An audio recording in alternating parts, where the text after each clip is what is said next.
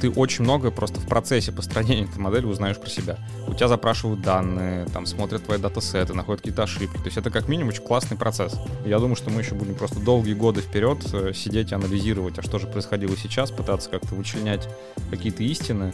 Э, с этим реально очень трудно. А, потому что они говорят, да, это быстро растущий сегмент, нам нужно скорее входить, чтобы мы не были последними. Главное не забыть, э, что это все-таки про продукт, да, то есть мало повеселить публику, но все-таки напомнить, зачем все это.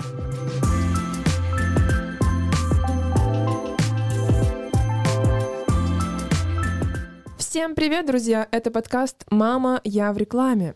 Меня зовут Татьяна Протонина, и в нашей студии, как обычно, с вами Анна Ярш. Здравствуй, Анна. Всем привет! Друзья, пока вы не начали нас слушать, поставьте нам сердечко в Яндекс Музыке, скорее напишите нам комментарий в iTunes и подписывайтесь на ссылки есть в описании, в Телеграме и во всех соцсетях. В общем, Анна, у тебя ответственная миссия рассказать про нашего партнера сезона, компанию SlickJump.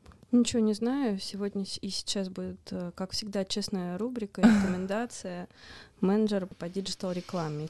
А, один из очень важных, я бы сказала, даже ключевых инструментов, которые используют, наверное, 80% фармы, это э, рекламное размещение SlickJump, это рекламная технология с контекстным таргетингом.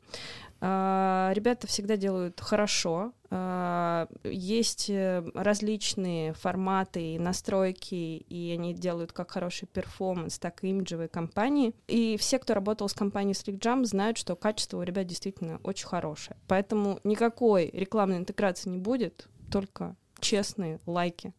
Только честные лайки. Хорошо, тогда я добавлю, с кем работает SlickJump из э, фармы, друзья. Это OTC, Novartis, Bayer, CRE, Evalar и многие другие, и не только фарм-клиенты есть в портфеле у SlickJump. Значит, а у нас сегодня такой гость, как директор по стратегическому развитию бизнеса, продажам и маркетинга компании Петровакс. Это российская фарма, друзья, если вдруг вы не знали. И у нас в студии Игорь Борисенко. Привет, Игорь. Всем привет. Игорь, в общем, э, так как фарма, она, знаешь, э, очень нестабильна, и прежде чем мы начнем дальше, я расскажу нашим слушателям, что мы сегодня хотим разбить наш выпуск на три блока. В первом будет текущая ситуация возможности, тормозящие факторы, когда уже шли, ушли многие крупные международные фармы. Потом выход на европейский рынок и опыт по лексидоне, так как у вас там все очень успешно, как мы вычитали в статьях и услышали от тебя на конференциях. И, в общем, будет сборная солянка в конце про инструменты, портфель, эконометрику, яком и рекламу у иноагентов. А, начинаем. Расскажи, что ты делаешь в Петровакс? Петровакс — это действительно российская фарма. Как ни странно, компания не часто появляющаяся на страничках таблоидов, э, потому что бренд сам по себе, он не сильно промотируется нами, да, то есть известны наши продукты, Пляксидони, Лангидаза, вот новые продукты, которые мы недавно запускали, Велсон, Уранекст и прочие, но сама компания, она а, не сильно известно, мягко угу. говоря. Нам примерно 25 лет. А, название Петровакс не случайность, это имя и продукт, вакцина. И как раз а, начало, начало компании — это а, оригинальный российский препарат полиоксидония, вернее молекула, вокруг которой построился портфель продуктов и вакцин, потому что это молекулы используются как адъювантная платформа и есть э, еще большой блок э, новых OTC-продуктов, которые начали у нас появляться там где-то 3-4 года назад. Мы решили, что оригинальные российские продукты — это круто, но они сложные, а, с ними трудно как-то быстро что-то придумывать, менять. Вот те самые турбулентности рынка, а, они не всегда да, могут быстро их переживать и адаптироваться. И мы решили попробовать сделать несколько новых лончей, попробовали себя а, в мелатонине, запустили Велсон, решили зайти во многом моими какими-то усилиями, да, в стезю БАДов, хотя раньше в компании это вообще было такое слово «харам». То есть мы делаем вакцины, мы людей спасаем, а тут какие-то ваши непонятные пищевые добавки. Вот, и, собственно, э, поэтому портфель сейчас такой очень разношерстный. Вакцины, оригинальный портфель и новый OTC, да, это over-the-counter goods, то есть то, что можно легко и быстро купить в аптеке, самому себе назначить, послушать подкаст, побежать купить Велсон. То есть, ну, такие штуки э, понятные. И у всего этого есть еще несколько преломлений, а, а именно каналов сбыта. То есть вакцины и все сложное может продаваться, например, там, в государственный канал, участвовать в каком-то национальном календаре прививок. Мы, кстати, еще делаем вакцину Привинар вместе с Pfizer. Это вообще такой очень сложный кейс. Pfizer нас выбрал и аттестовал как надежного партнера и доверяет нам локальное производство очень сложной пневмококковой вакцины. Да? А, соответственно, на вашем заводе производите? Да, на нашем заводе в Подмосковье. Соответственно, это государственный канал, есть э, канал ритейловый, это вот то, куда вы ходите, да, аптеки, яком и все остальное.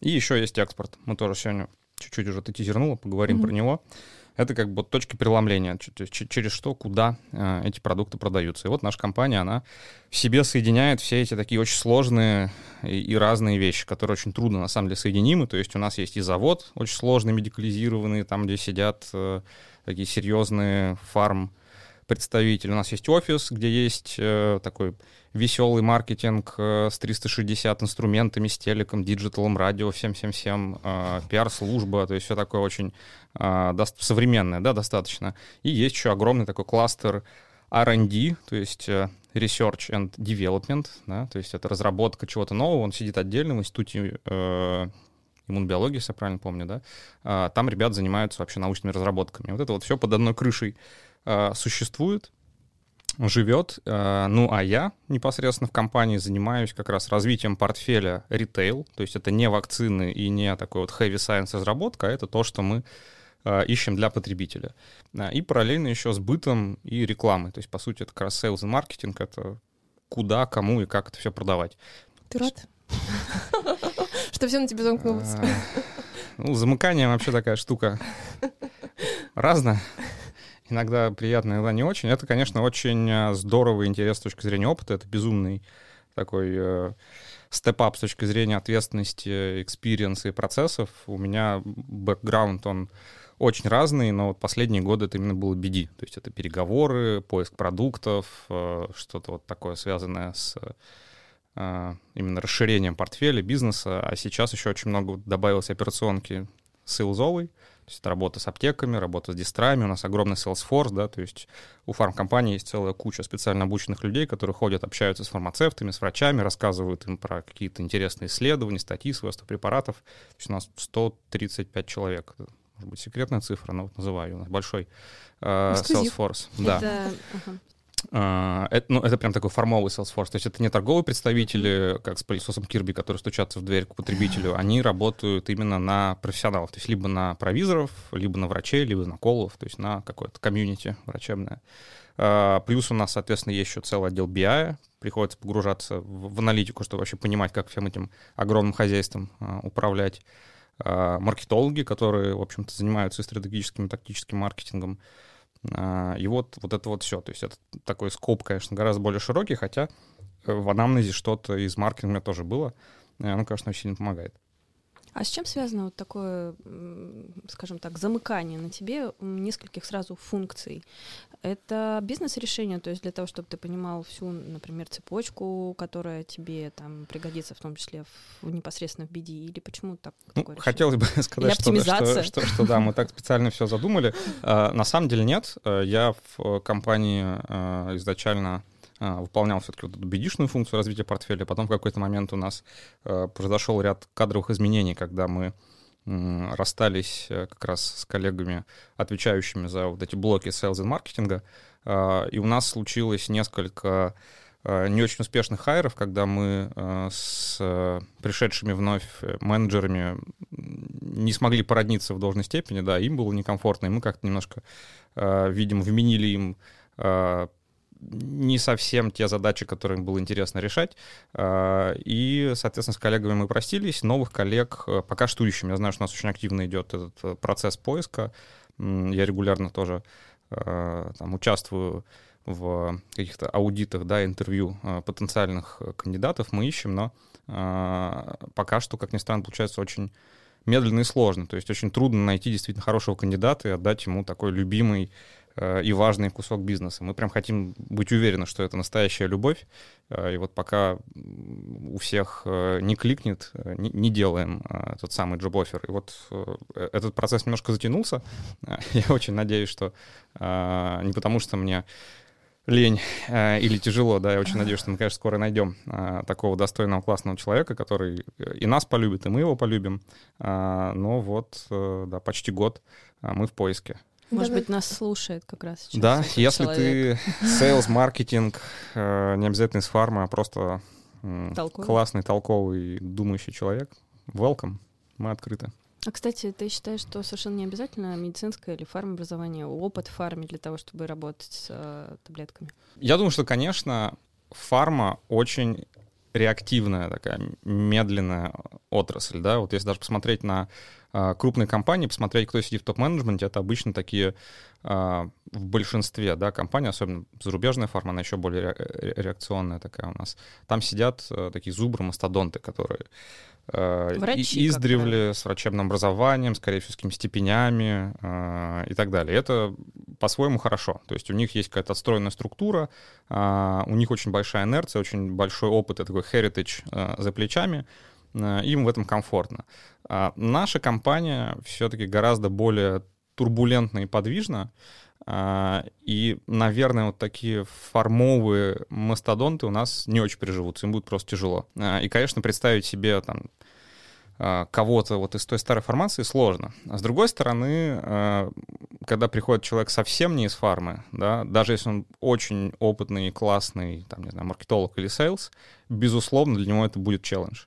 То есть э, трудно себе представить э, э, человека, который там за один-два дня разберется там во всем, но unless э, у него есть какой-то огромный личный опыт, и он, не знаю, очень много увлекался там какой-нибудь биологией или, или еще чем-то. Конечно, человек будет тяжело. А, и какое-то время потребуется на адаптацию. И, например, э, когда у нас вот было такое ощущение горения земли под ногами, хотелось быстрее и быстрее найти человека, э, наверное, круто, когда приходит человек и начинает сразу там, насаждать какую-то пользу. И потом все-таки в sales маркетинге очень важен нетворк. То есть очень круто, Мгм. когда человек придет, и он уже знает, не знаю, всех партнеров, дистров, провайдеров данных и так далее. Поэтому сейчас есть некая склонность к поиску человека не из фармы, как просто к чему-то более свежему, новому, да, и, безусловно, наличие фарм-опыта — это не какой-то ultimate э, goal или а, супер плюс. То есть, ну, если будет тот, тот бодрый, классный, незакостенелый э, сейлс-маркетолог из фармы, мы его возьмем, безусловно, Э, но это не является определяющим. А если говорить про твой личный опыт, тебе много времени ушло для того, чтобы погрузиться и все так здорово понять и рассказать, как ты это сделал вначале?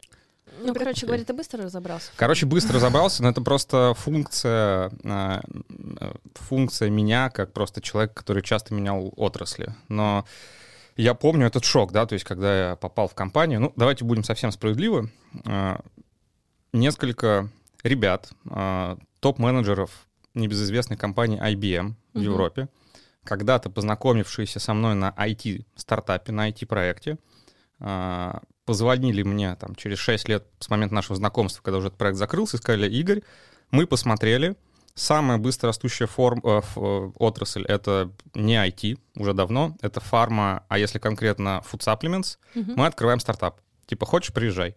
То есть э, меня позвали айтишники из IBM на околоформовый стартап, где мы хотели делать самые крутые в мире пищевые добавки. Потому что они говорят, смотри, э, вообще в чем прикол пищевых добавок? Почему, почему это интересно вообще, в принципе, может быть? Это отрасль, которая гораздо менее зарегулирована, чем фарма. И многие компании, разработчики, которые придумывают какой-нибудь классный, не знаю, новый, новую соль железа или новый какой-то Мгм.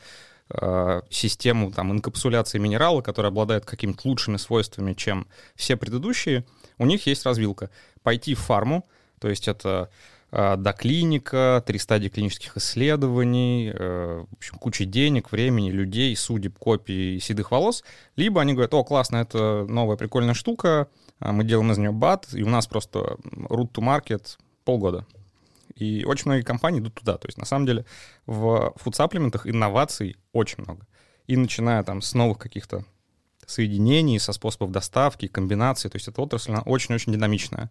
А, Конечно, она не такая, как фарма, и там никогда не будет э, создано препарата, который там лечит Альцгеймер, но на какие-то более простые проблемы, там, не знаю, вот у тебя э, низкий уровень железа. Вот сейчас э, есть БАДы, которые решают эту проблему часто лучше, чем какие-нибудь э, даже рецеп- рецептурные лекарственные формы, да, которые просто им уже там 40 лет, там молекула не менялась очень давно, вроде она как-то работает, и никому особо не хочется ничего менять и разрабатывать. То есть в этом плане БАДы могут часто в некоторых, еще раз, не жизни угрожающих кондициях э, быть даже более интересными.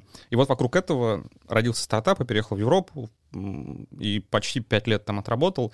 А, был шестым, по-моему, сотрудник компании, уезжал, у нас было там уже под 100, то есть прям такой был то есть это экспансивный рост. Это все развивалось, и вот первые три месяца, я с чего, собственно, начал пространный рассказ, да, что это было это был шок, потому что надо было читать какие-то клетки, белки, куда-то всасываются, попадают в кровь, зачем-то. Было очень тяжело. То есть у меня явно вот этот пробел, у меня нет биологического образования, я инженер, а, он, он, он явно был. И пришлось прям очень много читать. Я помню, у меня была такая тетрадка, куда я прям писал себе глоссарий, что бывает, какие виды клеток, как они работают, что такое, там, не знаю, клиническое исследование, какие этапы у него бывают, что нам нужно сделать, зачем нужно проходить этику. Ну, то есть а, это был такой прям лернинг. Но я очень хотел, и буквально там 3-4 месяца меня позволило какую-то базу нарастить. И вот сейчас буквально недавно у меня были какие-то переговоры с аптечной сетью, когда меня спрашивают, Игорь из серии, а, а что вы заканчивали, там, мед или, или что-то? И, и, нет, конечно, я мед не заканчивал, но вот нахватавшись так по, по верхам, мне хватает сейчас каких-то базовых знаний, чтобы поддержать беседу э, с людьми из отрасли, им не дискомфортно со мной. Угу. Ну, надеюсь, по крайней мере. И, и, или они очень вежливые. А, то есть получилось достаточно быстро, мне кажется, войти. Естественно, глубоко погрузиться трудно, но вот э, общее, общее представление получить можно и нужно. А это именно вот этот твой опыт э, со стартапом в БАД тебя сейчас э, наталкивает на мысль о необходимости развивать портфель БАДов в Петроваксе? Эм, Или ты видишь какой-то общий тренд? Э, задача развивать Петровак с точки зрения именно докладывания продуктов в портфель, она была, безусловно, до того, как я туда пришел. Там вообще очень интересная ситуация была, да, то есть я как раз продал Петроваксу когда-то один из препаратов, который сегодня называется Уранекст. А, это бата-циститы. Мы его разработали как раз там, в Европе, и э, на а, на каком-то этапе мы познакомились с Петроваксом, коллеги как раз искали что-то, чтобы доложить свой портфель а, женского здоровья, от цистита.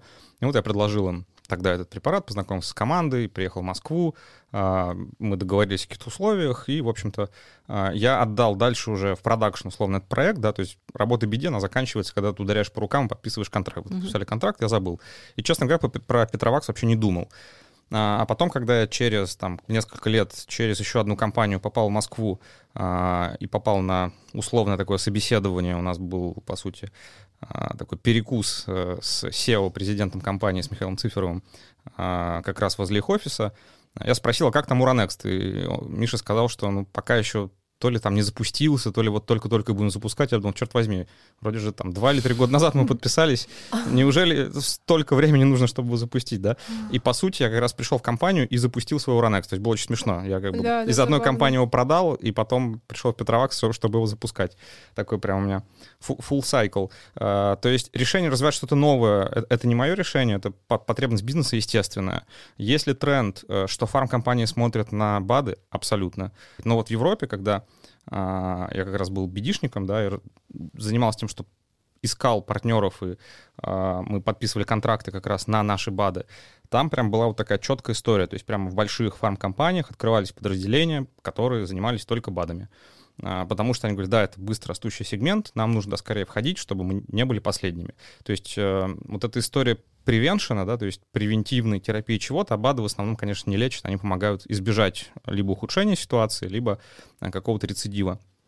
Она очень понятная, она очень прослеживается и видна в Европе. Во-первых, потому что там очень дорого, ну, вообще во всем мире, на самом деле, в развитых странах, там очень дорогая э, медицинская э, помощь и гораздо дешевле не болеть. Соответственно, люди пытаются сделать все, чтобы не болеть. И вот БАДы — это как раз про это. Такие хорошие, честные БАДы здорового человека. Не, не вот эта вот всякая ерунда, которая у нас раньше была, да, там, в начале 2000-х или еще до этого, а нормальные БАДы. Это про не болеть, это про, самом деле, про экономящих на здоровье таким образом и на лечении. Да, наоборот, не на экономящих на здоровье, а экономящих на лечении э, европейцах. То есть э, этот тренд точно есть. А что мы будем конкретно дальше делать? Слушайте, и, и БАДы, и ЛС. То есть я считаю, что и там, и там есть э, потенциал. Мы просто для себя как бы сняли это табу, что вот как такая серьезная компания занимается БАДами. Да? Ну, во-первых, у нас БАДы очень медикализированы, мы делаем клинику, мы ходим к врачам с ними, мы в них очень верим, они работают. Э, БАДы классные могут быть, они, правда, получаются супер дорогие, э, и на них не получается там как-то может быть, невероятно зарабатывает, потому что был такой период, когда появлялись, не знаю, там, какие-то безумные препараты со стоимостью 3-4-5 тысяч рублей, на которые ты смотришь, и как профессионал рынка ты понимаешь, что штука стоит закупки, там, не знаю, 30 рублей, вот тебе тут продают за 3 тысячи какой-то невероятно японский супер-мега кошачий коготь э, с какого-то там горного барса. Ну, то есть вот если в это не играть, играть нормальную, честную историю, я считаю, что это очень такие синергичные штуки. А, тренд есть. Для нас и БАДы, и новые лекарственные средства, они в фокусе. А, мы как-то менять это не планируем. А, тут вопрос в продукте. То есть просто нужно найти продукт, который тебе подходит. Если он окажется БАДом, ну и хорошо. Если это лекарственное средство, тоже замечательно. Есть какие-то особенности продвижения, но вот лично для нас как для компании. То есть у нас, у нас нету специального там бат-маркетолога. То есть у нас есть маркетолог, у него есть, не знаю, там препараты или портфель, э, обычно как-то структурированный по нозологии, то есть, например, называется cold and flu, да, там простудными штуками. Вот у него будет там условно э, полиоксидоний наш какой-нибудь, да, и что-нибудь, не знаю, витамин С мы можем ему предложить, если ему это угу. условно ложится в масть, ну вот будет, значит, у него БАД с витамином С. Не нужен ли тут какой-то особенный специальный подход к БАДам? Начнем с врачей и доказательную медицину. Э, как бы если э, какой-то врач э, имеет барьер с БАДами, а вот год назад он еще выписывал тебе ацилококцинум и приправ, приправлял все это какими-нибудь инъекциями, не знаю, миксидола или, или чего-нибудь еще, то явно проблема не в доказательной медицине, а во враче. R&D, хэви препараты есть, БАДы могут быть такими, Доказательная медицина — вопрос такой очень, к сожалению, размытый для среднестатистического врача, потому что они очень давно закончили свой институт, очень многие из них, они уже не помнят, как это работает, э, выписывают и продают что-то просто на инерции. И я готов вот просто с любым таким врачом, адептом доказательной медицины просто встретиться, посмотреть, что он выписывает, и как бы почелленджить его, и, скорее всего, ему будет стыдно а, после того, как мы с ним этот э, дискурс проведем. А, дальше, почему вообще ты так спрашиваешь? Э, БАДы все-таки очень разные. Вот айхер пресловутый, да, это, наверное, витамины и добавки. То есть это что-то, что должно восполнять какие-то дефициты. И это совершенно как бы отдельный такой сегмент, то есть это восполнение дефицитных состояний. А есть еще вот целый пул других препаратов, а, которые не восполняют никакие дефициты. Они могут там работать на, не знаю, адгезию, а, каких-нибудь бактерий к стенкам, не знаю, мочеполовой системы. И вот ты пьешь бат, у тебя а, изменяется что-то в составе, там, условно, какой-нибудь пленки, да, которая покрывает а, там, мочеточник, да, и бактерии не зацепляются, они просто вымываются, извините, естественным образом, mm-hmm. да. Мы не восполнили никакие дефициты, мы вот конкретно таргетно с чем-то поработали. А, вот у нас БАДы в основном сейчас про это, да, мы тоже пытаемся запускать что-то вот в сторону восполнения дефицитов, железа, например, да, uh-huh. но, но, но большинство все-таки продуктов вот, вот тут туда, да, они в медицинскую промоцию, они в работу с врачом, как раз тем самым, который не верит. И именно для этого мы как раз проводим клинические исследования, а, честные, а, плацебо-контролируемые, а, рандомизированные, заслепленные, и как показываем, смотрите, там с главным ревматологом сделали исследование, показали, что наш препарат Артнео э, помогает при там, болях в колене. И мы как раз говорим, смотрите, а вот наш препарат, он этого не делает, он вот работает на там, другом уровне, он снимает воспаление, у вас коленка не болит. Да, мы вам не нарастим хрящевую ткань, но вот болевой синдром снимем. Здорово, здорово. То есть вот такой промис честный, и который мы подтверждаем в клинике, он абсолютно рабочий, и это врачи понимают. А, нужны ли нам специальные люди для продвижения Таких БАДов, конечно, нет. То есть это продвигает тот же самый sales force, те же самые маркетологи этим занимаются, это закупают фармовые дистрибьюторы. Если бы мы пошли в сторону а, вот этих продуктов с iHerb, то есть именно восполняющих какие-то дефициты, наверное, наверное, их надо продвигать по-другому. То есть там не будет медицинского промоушена, там будет D2C, и там мы скорее говорили про, просто про диджитал. И там нужны просто хорошие специалисты, которые умеют заниматься а, продажами онлайн, которые хорошо разбираются в, в инструментарии. А, очень много споров тоже идет внутри команды, а вот если бы это было лекарство, было бы проще продавать, а вот БАДы люди не любят и так далее. Uh, у меня как-то был такой кейс, когда маркетолог мне показывают исследование, смотрите, вот, исследование провели, вот здесь же явно это видно. Ну, покажи, что вы спрашиваете. Там написано, там, уважаемый потребитель, если бы это средство было БАДом, а, или LS, какой бы вы предпочли? Конечно, все отвечают LS. Но самый главный вопрос, там никто не спросил, а потребитель, покупая препарат, он вообще интересуется, Да. что это? Мгм. То есть, если ему сказать, да, наверное, он выберет. Мгм. Но вот я исследования второго не проводил, потому что думаю, что это просто глупости, ответы так понятия. Но, скорее всего, потребитель даже не отдает себе отчет. А что он купил? ЛС, лечебное питание, медицинское изделие или БАТ? Мы хотели тебя спросить, э, в принципе, на Яндекс конференции это тоже поднималось в связи с тем, что видят снижение инвестиций эм, критичное, например, иностранной фармы в промо, да, и э, но при этом не видят каких-то скажем так, изменений в бюджетах русских компаний, а то иногда есть компании, которые вместе с большими э, иностранцами почему-то приостановились в связи с последними турбулентными историями. А, Расскажи, пожалуйста, вот э, ты в текущие времена видишь какие барьеры и какие возможности? Ну, а, во-первых, я всегда прямо так триггерюсь на слово уход иностранной фармы. Никто никуда не ушел. Все Нет, хорошо. ну подожди, ну, Ну, маркетинговая есть активность, есть прям статистика о том, ну, небезызвестная компания Sanofi сокращает свои OTC-бюджет, это понятно, да? Pfizer сокращает... Да, мы видим часть э, их расходов, да, мы видим медийку, которая сокращается. Все, что мы Мгм. видим, сократилось. Да, но Да. мы не видим с вами, например, э, что они делают в аптеках. И это да. Да. И э, я бы все-таки говорил, наверное, более осторожно. Я говорил бы о, во-первых, релокации бюджетов Мгм. а, и неком халдировании, да, можно так сказать по-русски, Да, Ну да. За- почему нет? задержки, да, задержки по каким-то медийным бюджетам. То есть э, вы прекрасно знаете, что а, они практически все, все эти большие компании, все большие рекламодатели, они связаны были условиями э, сделок э, Мгм. по особенно. ТВ-инвентарю. И мало кто из них хочет платить э, штрафы, которые светят, э, скорее всего, всем, э, кто будет радикально снимать бюджет или кто снимает радикальные бюджеты. И многие из этих компаний, естественно, они ведут определенные переговоры, где они пытаются там, перенести их. Кто-то переносил на четвертый квартал, а, в итоге не открутился в четвертом квартале, сейчас ведут переговоры о переносе на следующий год. То есть это все-таки пока что еще такие... Это ре- релокация, халдирование бюджетов. А, Есть очень редкий сейчас пример именно ухода, м, по Марион Фарма. Орион Фарма. А, да, но, но, но, но это как бы не массовая история. А, поэтому а, как-то сказать, что это очень сильно повлияло на рынок, сейчас еще рано. То есть мы, наверное, вот в следующем году это увидим. Мы увидим просто, что действительно там целый год нету каких-то больших рекламодателей. Но, но, но пока что, пока что этого, э- э- этого мы не чувствуем. И как вот мы, с чего мы начали, да, что не все куски бюджета видны, Мгм. и есть э, прям такое стойкое ощущение, что они часто реалоцируются туда, где мы пока их увидеть не можем, но скоро увидим. То есть как раз в point of sale, скорее всего, а, может быть в работу с врачебным сообществом, а, и, возможно, там как раз давление будет увеличено. Но пока что сказать наверняка трудно. Все-таки те компании, которые на рынке давно, даже если э, у них э, случились вот эти фризы или переносы или полный канцел вот этого бюджета маркетологического, все-таки маховик э, знания и веса бренда, он крутится, он быстро не останавливается.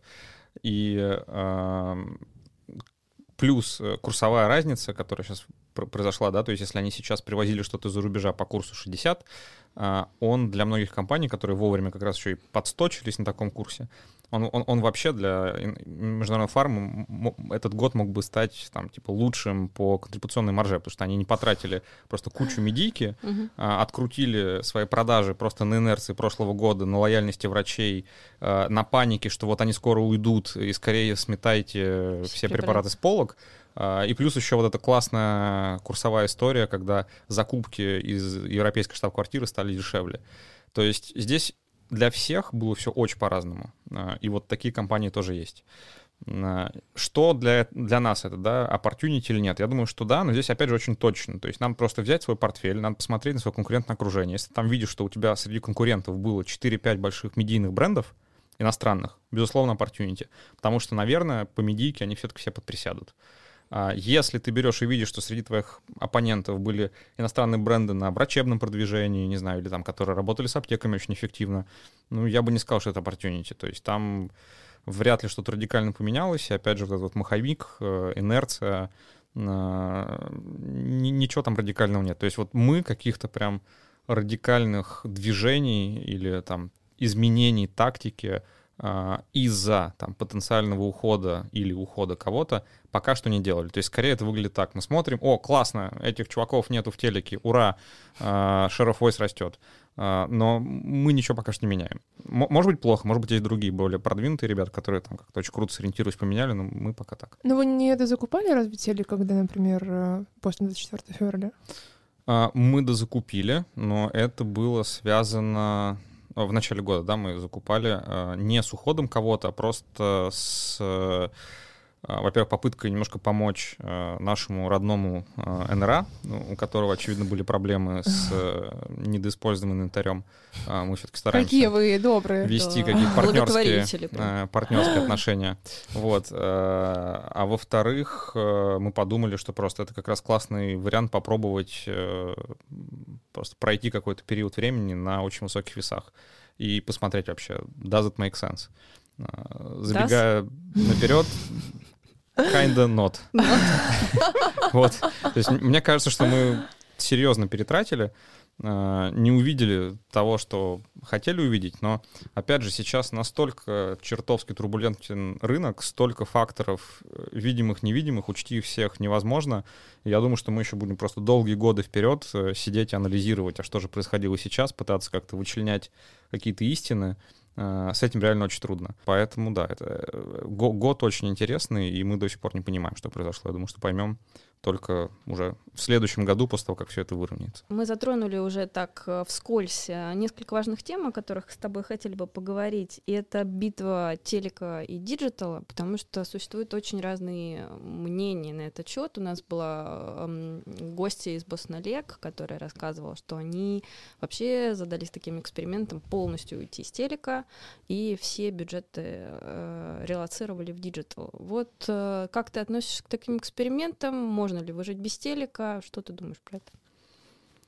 Э, это очень интересные эксперименты, э, и мы тоже пробуем что-то такое делать, но проблема в том, что всегда нужно а, пытаться сделать какой-то максимально стерильный кейс. То есть, когда у тебя есть э, препарат на стабильном рынке со стабильными продажами, и ты как бы понимаешь, к чему их атрибуцировать. Ты понимаешь, что, наверное, это телек.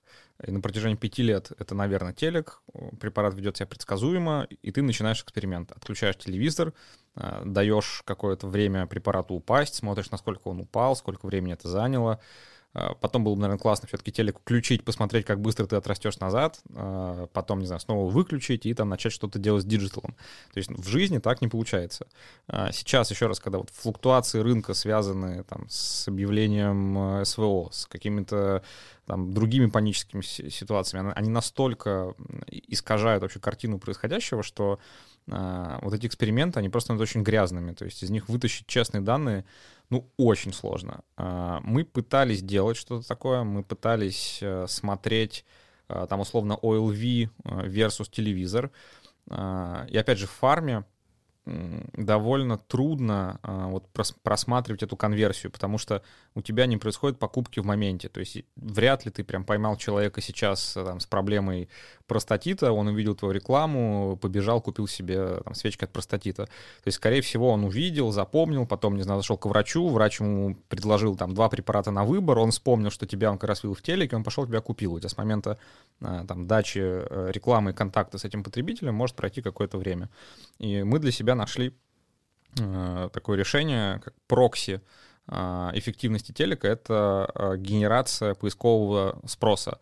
То есть очень трудно смотреть и атрибуцировать как бы продажи, потому что они очень многофакторны. Но вот если ты дал телек, и тебя тут же начинают искать в Яндексе, наверное, это телек. Ну, то есть я могу представить себе еще несколько других вариантов, как можно спрос нагенерить, но вот при прочих равных мы реально видим этот отклик в телеке. И когда мы сравнивали на сопоставимых бюджетах отклики от ТВ-флайта и от OLV-флайта, в относительно стерильной среде мы просто видели гораздо худшую эффективность OLV.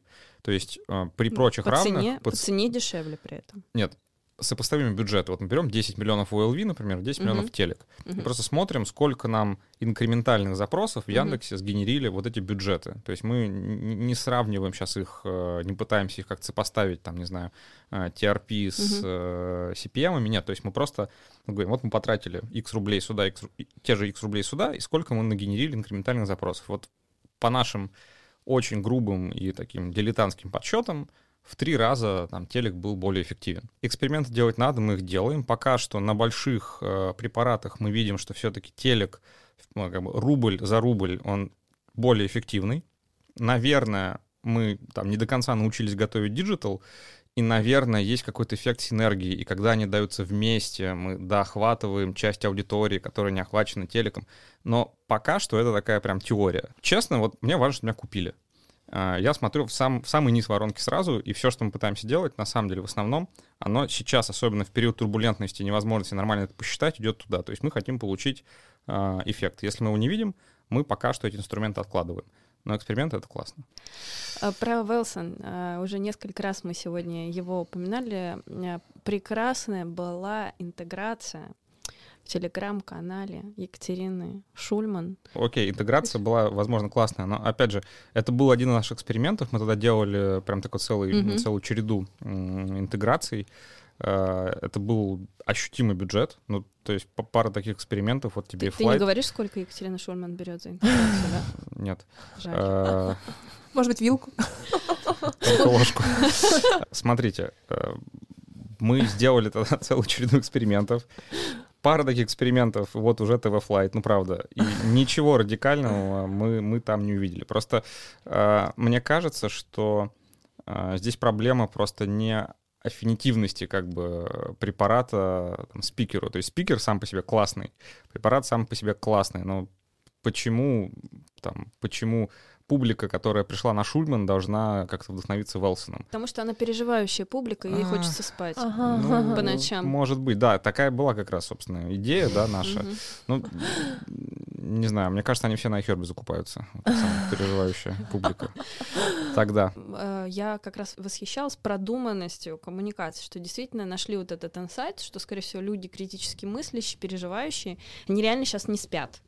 И это, это была а, классная интеграция. И вопрос как раз к тебе. Это был один из экспериментов, который вы как-то оценивали, и ты пришел к выводу, что это ничего особо не дало. Ну, мы просто не увидели э, всплеск какого-то там в продажах или в том же поисковом э, трафике ожидаемого, да, или оправданного с точки зрения потраченного бюджета. И Может, они уже уехали просто? Или они все перешли по ссылке под видео? Может быть.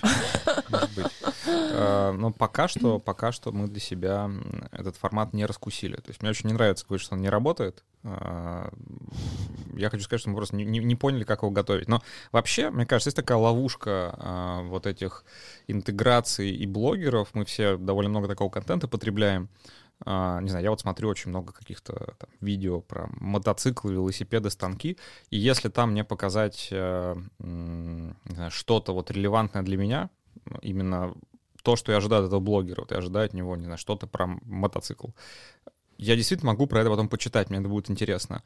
А, И в таком случае это работает. Но если посмотреть, опять же, кто там интегрируется, это обычно очень небольшие компании, то есть у которых нету большого, Большого охвата, бюджета, у да. которых нет большого бюджета. А, Они просто вот э, на кончиках пальцев чувствуют эту каждую интеграцию, смотрят вот эти коды, да, по которым, которые нужно выводить, чтобы получать скидки на конкретный препарат. А, Они могут это обсчитать, у них это контролируемая история. То есть в нашем случае еще просто работает эффект масштаба. Ты не можешь на, на большом препарате сделать большую охватную кампанию, где ты э, прямо до каждой, э, до каждого миллиметрика посмотришь, куда убежали твои там просмотры, клики, деньги.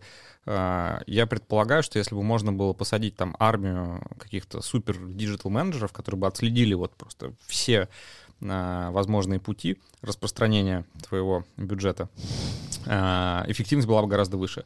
Просто когда ты отдаешь это, во-первых, в агентство, а агентство, не знаю, часто не само закупает там этих блогеров и интеграцию, они, они отдают это еще, еще какому-то агентству, и там, в общем, по пути вот этой передачи э, очень много смысла, и все может потеряться, на самом деле. И поэтому, мне кажется, для больших компаний такая штука скорее не работает. То есть она может быть имиджевая, и опять же мы смотрим, о, смотрите, там Samsung интегрируется в Вилсаком.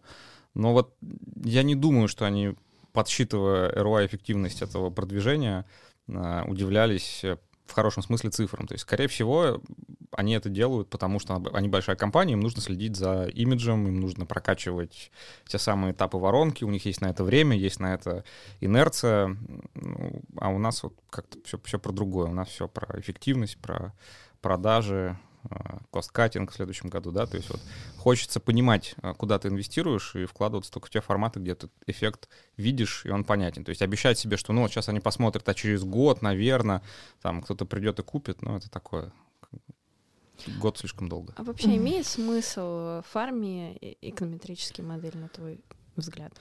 С учетом всего того, что ты только что сказал. Если я агентство, я строю эконометрические модели и предлагаю это компаниям, конечно, имеет. То есть это интересное упражнение. Очень часто в фармкомпаниях нет своего штата там, биайщиков, да, которые занимаются аналитикой. Аналитика. То есть, по сути, сгружаются просто какие-нибудь отчеты, не знаю, там IQV с какой-то периодичностью, коллеги смотрят свой market share, не знаю, что делают конкуренты, делают какие-то выводы, идут дальше, да, то есть, естественно, через эконометрику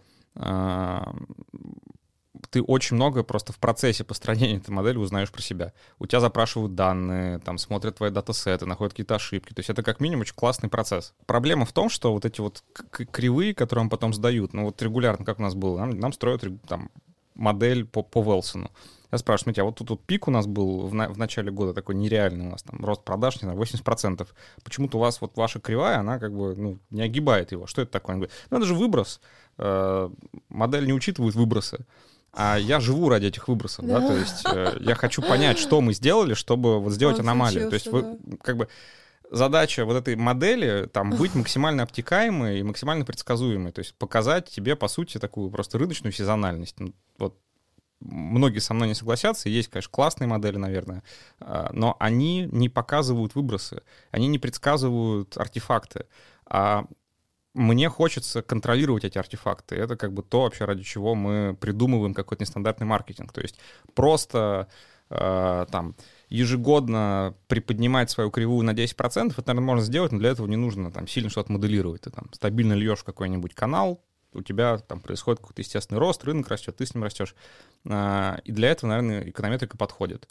Э, есть какой-нибудь стабильный бренд, хочешь провести какой-нибудь э, оптимизацию бюджетов, да, вот он у тебя все время предсказуемо растет, и ты спрашиваешь, слушайте, а что вот мне можно там, где мне можно подснять давление, чтобы я вот не сильно подупал? Вот здесь, наверное, эконометрика поможет. А если сейчас э, такой чарт э, инструментов э, делать, которые ты э, используешь, считаешь эффективными, вот, например, в некоторых компаниях, не буду называть, самым эффективным инструментом является Salesforce, ему условно присоединяют э, статус эффективности один, да, и относительно этой единицы уже назначают там коэффициент для каждого следующего следующего инструмента.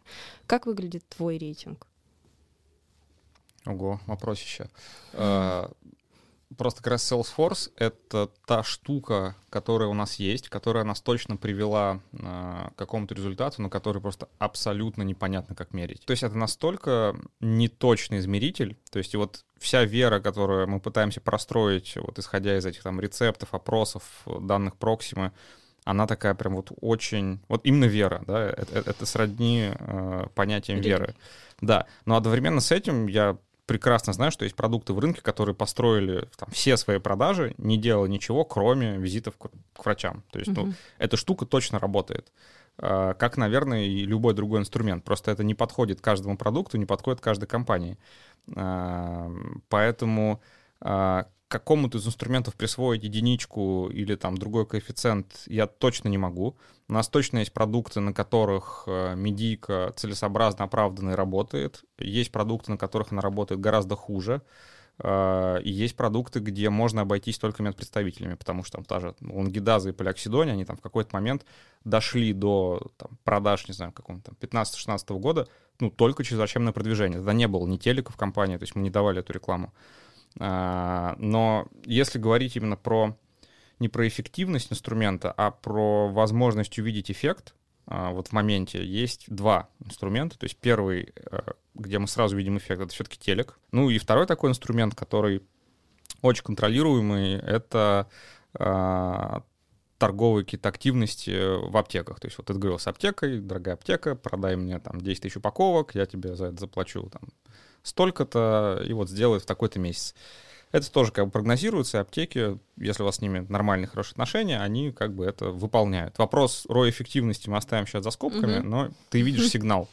А, вот, вот это два инструмента, где сигнал прослеживается, вот прям сразу. И ты понимаешь, что вот, да, как бы я дергаю за эту веревочку, вот как бы ручка у куклы подвигалась. Э, немножечко уйдем от, возможно, скучной темы инструментов э, в, в креатив. Ты сказал, что если ты выходишь в стиль на более-менее нормальном креативе, да, то вроде как дела идут в гору. Что такое нормальный креатив в фарме? И вообще существует ли он, по твоему мнению? Я знаю, что есть компании прям вот намного более замороченные на этом, которые проводят миллион каких-то исследований, у да, которых... Да, да. Э, Э, прям целый ритуал э, оценки этого креатива. То есть у нас э, все так по-рабоче-крестьянски. Есть там условно продукт менеджер который отвечает за продукт, он занимается тем, что там брифует ряд каких-то агентств или креативных людей на, на выдачу какого-то результата. Мы выбираем там несколько бардоматиков, и сейчас, вот, что мне очень нравится, мы их сразу пуляем в какой-то быстрый тест. То есть когда мы делаем очень быстрые панельные исследования, реклама на Фастуне, например, да, и мы прям вот там моментально за один день просто сравним, что вот кажется, этот ролик чуть лучше, это чуть хуже, там на уровне бродоматика, и мы там выбираем, не знаю, двойку лучших. После этого бродоматики уходят в проработку, мы там, не знаю, делаем какие-нибудь аниматики, сравниваем на уровне аниматиков, там, не знаю, гипотеза, что ролик а лучше подтвердилась, а, мы там как докручиваем, доделываем, улетает в продакшн. И после этого мы уже, собственно, смотрим, то есть когда он встает э, в эфир в телеке, а, как раз э, у нас есть такая метрика внутренняя, а, инкрементальный WordStat на TRP. То есть мы смотрим, сколько нам инкрементальных запросов WordStat нагенерили TRP флайта. Uh-huh. И просто сравниваем потом а, эту, э, этот ролик э, с предыдущими роликами данного бренда. И говорим, окей, кажется он там такой же по эффективности, хуже или лучше. Если он хуже, мы его стараемся быстренько снять, либо что-то там достать из загашника другое, либо взять что-то старое. Если он хороший или сопоставим или лучше, мы его оставляем. То есть вот пока что а, то, к чему мы пришли, это вот быстрые панельные исследования, которые просто позволяют на постоянно вот ротирующейся а, рандомной выборке снять какую-то там первую реакцию людей. Вообще заходит, не заходит, понятно, непонятно. А рецепт какой-то за это время появился, что вот есть какие-то важные штуки, которые обязательно должны быть в ролике?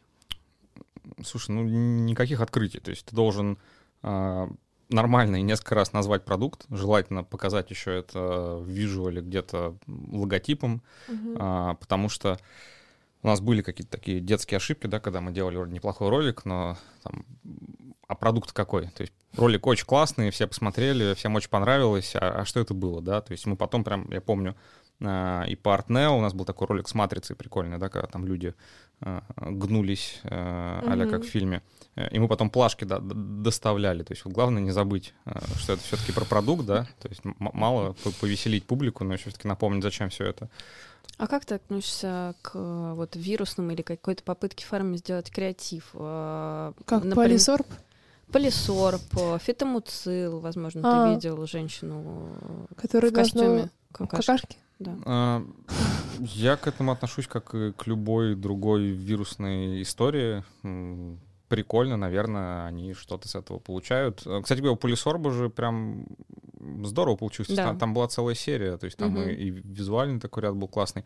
Мне просто кажется, что э, мало завирусить, как бы важно это все, все продлить. То есть этот эффект, он должен быть какой-то пролонгированный. Желательно, чтобы это не просто какая-то одна твоя гениальная идея и один провокационный ролик, а чтобы ты это как-то простроил вдали. Вот у Полисорба, мне кажется, это получилось, потому что там был как бы целый рейндж и наружки, и каких-то образов, э, и шуток, и блогеров. Это был вот прям классный кейс. А, мне он очень понравился. Ну и мы плавно переходим к заключению. И в заключение... Про портфель мы еще про БАДы мы поговорили тоже, и про эконометрику, и как будто бы совсем немного про Давайте про экспорт поговорим вообще, что происходит. Вот и... да, а, про мы экспорт про... и Словакию. Да, и да. почему полюксидоний в Словакии так э, хорошо зашел? Давайте как-нибудь тоже издалека зайдем, э, тем более, что мы все остальное уже обсудили. А, вообще тема экспорта интересная. То есть все, все российские компании, которые там гордо пишут, э, в том числе мы, что мы там очень много экспортируем на разные рынки, надо, конечно, понимать, что там, в первую очередь это рынки СНГ. Что является таким экспортом очень условным. То есть все-таки это наши друзья. братские народы и близкие друзья, Если еще такие остались. где очень... э, Которые, знаешь, смотрят на наш русский телек и рекламу в там видят, поэтому покупают. а, где очень близкая регуляторика, с которым легко работать, то есть там просто договариваться, и это, по сути, такая единая экономическая зона, да, так если по-честному. А, Она и с точки зрения регуляторики, да, там Мгм. тоже очень, очень, очень совместима. А, Я бы это таким прям честным экспортом не называл. Конечно, самые интересные кейсы, о которых хочется говорить, на которые хочется обращать внимание, это вот такой прям экспорт куда-то далеко. Там, не знаю, в Азию, в Европу, там, в Америку. Такого, наверное, нету, но когда-нибудь, может, и будет. А, И здесь надо понимать, что действительно у нас э, есть просто гигантский гэп с странами там первой регуляторики, это, не знаю, там вся Европа, Америка, не знаю, Корея, там вот корейский FDA такой тоже очень жесткий. А, У нас очень большой гэп с точки зрения досье. И, конечно, там подавляющее большинство российских оригинальных препаратов, оно просто не преодолевает а, вот этот вот барьер. А, И в данном случае нам было очень интересно, потому что у нас есть вакцины в портфеле, и это те препараты, которые могут возиться куда-то за рубеж под экстренный ввоз. То есть если в стране там экстренно не хватает вакцины, там страна с какой-то более жесткой регуляторикой, она может закрыть на какие-то там несоответствия в досье их местным нормам а, вопросы, потому что просто нужно быстро ввести хорошую вакцину, если они как бы понимают, что нормально, там где-то там, не знаю, какой-нибудь нет запятой, а, окей, мы закроем на это глаза, введем, спасем людей.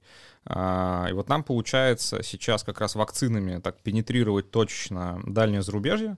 То есть мы сейчас э, плотно сидим, э, естественно, в СНГ исторически, э, смотрим на, Азию, Африку, смотрим на Латинскую Америку. Э, И это такая прям интересная форточка. То есть, но она такая пока разовая. Мы везде пытаемся пока что заходить с этим экстренным ввозом, но параллельно подаем досье на регистрацию, и я думаю, что следующий год он будет очень интересный. У нас должно очень много рынков открыться. Но есть как бы более такая медленная sustainable история, это как раз э, там регистрация именно лекарственных средств. И вот полиоксидоний — это единственный препарат э, нашего портфеля, и все-таки, по-моему, до недавнего времени и до сих пор единственный российский оригинальный препарат, точно совершенно из э, противовирусных, который зарегистрировался в Европе. А, В регуляторике Евросоюза у нас есть партнер в Словакии, а, который препарат а, в статусе РИКС зарегистрировал и коммерциализирует. Причем там он продается исключительно в госпиталях, а, используется в постковидной терапии. Ого. А, И самое забавное, что стоит он там порядка, по-моему, 100 с лишним евро за упаковку, то есть это так существенно дороже, чем в России. У нас даже были какие-то кейсы кросс-селла, да, когда какие-то челноки из России ехали с клетчатыми сумками в Словакию, везли туда этот пляксидоний. А, И там подушевое потребление, если посчитать, э, сколько упаковок потребляется на душу населения, выше, чем в России. Я сейчас, сожалению, не помню точные цифры, но вот препарат зашел. То есть они увидели, что он работает, и он вот в ковидной терапии сейчас там применяется. А, И это вот такая, знаете, мы ножкой приоткрыли аккуратно дверь а, Европы. А, И сейчас э, смотрим, естественно, ближ, ближ, близ страны, смотрим, что еще можно сделать в этой стране с нашим портфелем. И это было очень тяжело. То есть очень тяжело было и пройти э, GMP-аудит а, европейский, и как бы сделать так, чтобы досье подтянулось, да, дополнить модули, которые, которых э, нам не хватало. Но это очень классный прецедент. То есть он вселил в нас веру.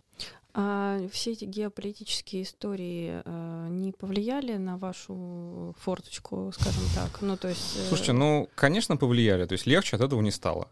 А, Оно сложнее стало? сложнее стало с точки зрения логистики. Но надо понимать, что все-таки вот э, отрасль пока что, слава богу, она держится более-менее sanctions-free. То есть э, в основном все проблемы, которые происходят, это решение просто локально компаний и менеджмента, которые говорят, типа, мы вот подумали, посовещались, это там крайне рискованно, мы не хотим больше с вами работать. А, такие прецеденты бывают.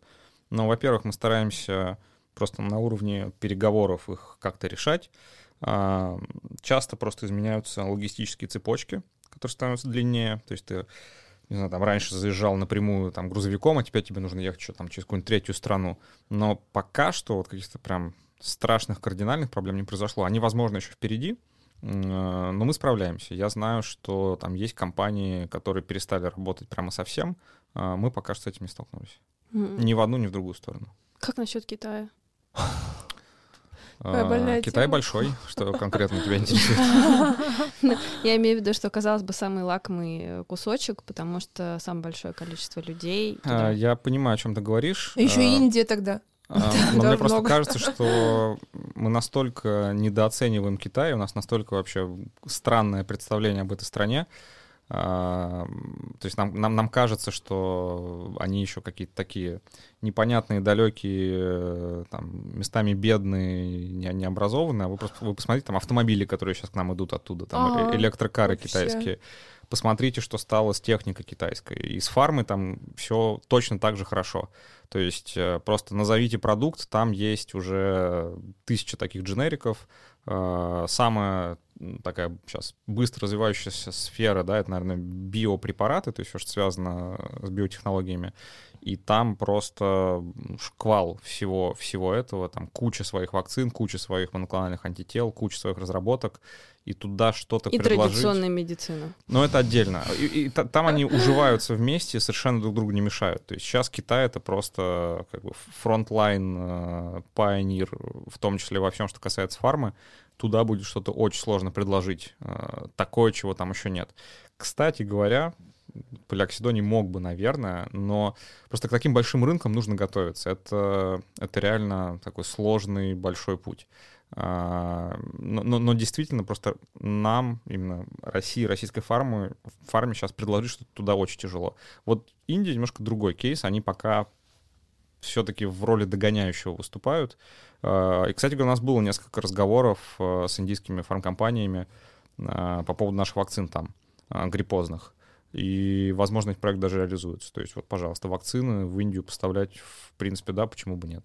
А вот э, то количество языков, которые ты знаешь, это... Да, я тоже хотела сейчас об этом это, спросить. э- это как раз последствия твоего, э, твоей склонности к BD, переговорам с разными странами. Как так получилось, что ты выучил сколько языков? Шесть? Шесть? Меньше, наверное. Ну, испанский, Это- французский, немецкий, словенин. Да, профессия. немецкий там так, для порядка. Ну, английский, Могу конечно. посчитать до 10, заказать пиво. А, Но, правда, без акцента почти. А, Что важно. Жизнь за рубежом, м, какая-то, вероятно, там, природная склонность и просто просмотр огромного количества контента и чтение там, профессиональной литературы. Просто так сложилось, что а, все какие-то хобби, увлечения, которые были, они совершенно были не покрыты литературой на, на русском языке, и там всякие статьи, форумы и все остальное, они всегда были на, на других языках, и приходилось просто читать, учить. Ой, сразу либо интересно, учить. можно прибить тебя, какое хобби было связано с непокрытием литературы во французском? Точнее, ну ты понял. Ну, во-первых, французский — это все, что про кулинарию, а, ну, кроме А. шуток. Э, Ну ладно. очень много всего. А, ну и французский пришлось учить, потому что дома знали, и было стыдно не знать. А, и и как-то он так тоже легко зашел. То есть я вот помню, что э, попал в какой-то момент да, в школу, э, из серии там перевелся вот в пятый класс, и у ребят было пять лет французского, а у меня что-то там типа не было ни одного года, и мы как-то там за лето дома на- натаскали эти пять лет. Э, Вот. Мне кажется, я после этого уже больше ничего не выучил, но вот э, этот багаж до сих пор со мной. Э, Как-то так получается. Вся семья говорит на... дома был и французский, английский, и португальский, и испанский э, у разных членов семьи э, в, разных э, замесах. Э, И вот как-то так оно все все училось. Ну, ну и плюс жить за рубежом. Про китайский не думаешь? А, у меня есть такая мечта, пока не реализована, выучить что-нибудь еще. И я как раз думал, там, развилка, либо пойти по очень легкому пути, выбрать что-то из там, роман германской группы, э, что выучится быстро, э, либо пойти в Азию. И очень хочется японский, потому что, не знаю, интересна культура э, и все, что связано с Японией. Но, кажется, было бы, конечно, намного круче выучить китайский с учетом того, что все происходит. Думаю, думаю, но, но пока не созрел. Хорошо, про хобби. Проси про хобби. Да, у нас вообще не осталось вопросов про личное. Я еще так заслушалась вашим фармакологическим разговором. А, Расскажи что-нибудь про себя, чем ты увлечен. Вот мы поняли кулинарии, если даже ты знаешь, что она М, самое очень, очень нравится на самом увлекаться всем техническим и как-то это прям вот глубоко туда погружаться. То есть, если ты там, не знаю, занимаешься какими-то велосипедами, вот, не знаю, стараюсь там все дома сам обслуживать, у меня какие-то станки, стойки, там целая куча какого-то масла, то есть меня постоянно все пытаются из дома выкинуть, потому что там, не знаю, начинается сезон, у меня начинается период обслуживания, я раскладываю там все свои баночки, скляночки там, по квартире, мою все это в ванной, все, все, Я как раз хотела спросить, это дом или, дом или квартира? А, это квартира. То есть это, это все, что двухколесное, мотоциклы, велосипеды э, и так далее, и все, что связано с какими-то такими прикольными электромеханическими игрушками, назовем их так, да, но все-таки модели. Я очень много занимался э, радиомоделированием, то есть это всякие самолеты, машинки, э, какие-то квадрокоптеры сейчас стали популярные, да, а, а, а мы этим занимались, когда это еще не было мейнстримом. Э, вот, то есть такое все по полутехническое, либо двухколесное, либо управляемое.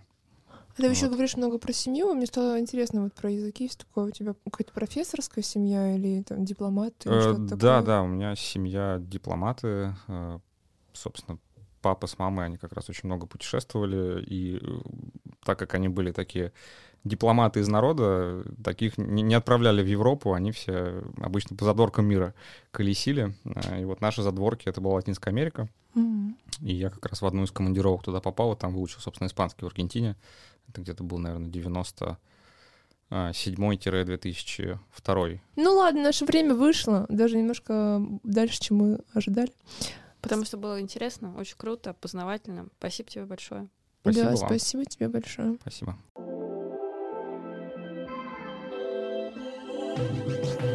Спасибо, что дослушали нас до конца. Подписывайтесь на наш подкаст в iTunes, ставьте нравится в Яндекс Музыке, пишите комментарии, ссылки будут в описании.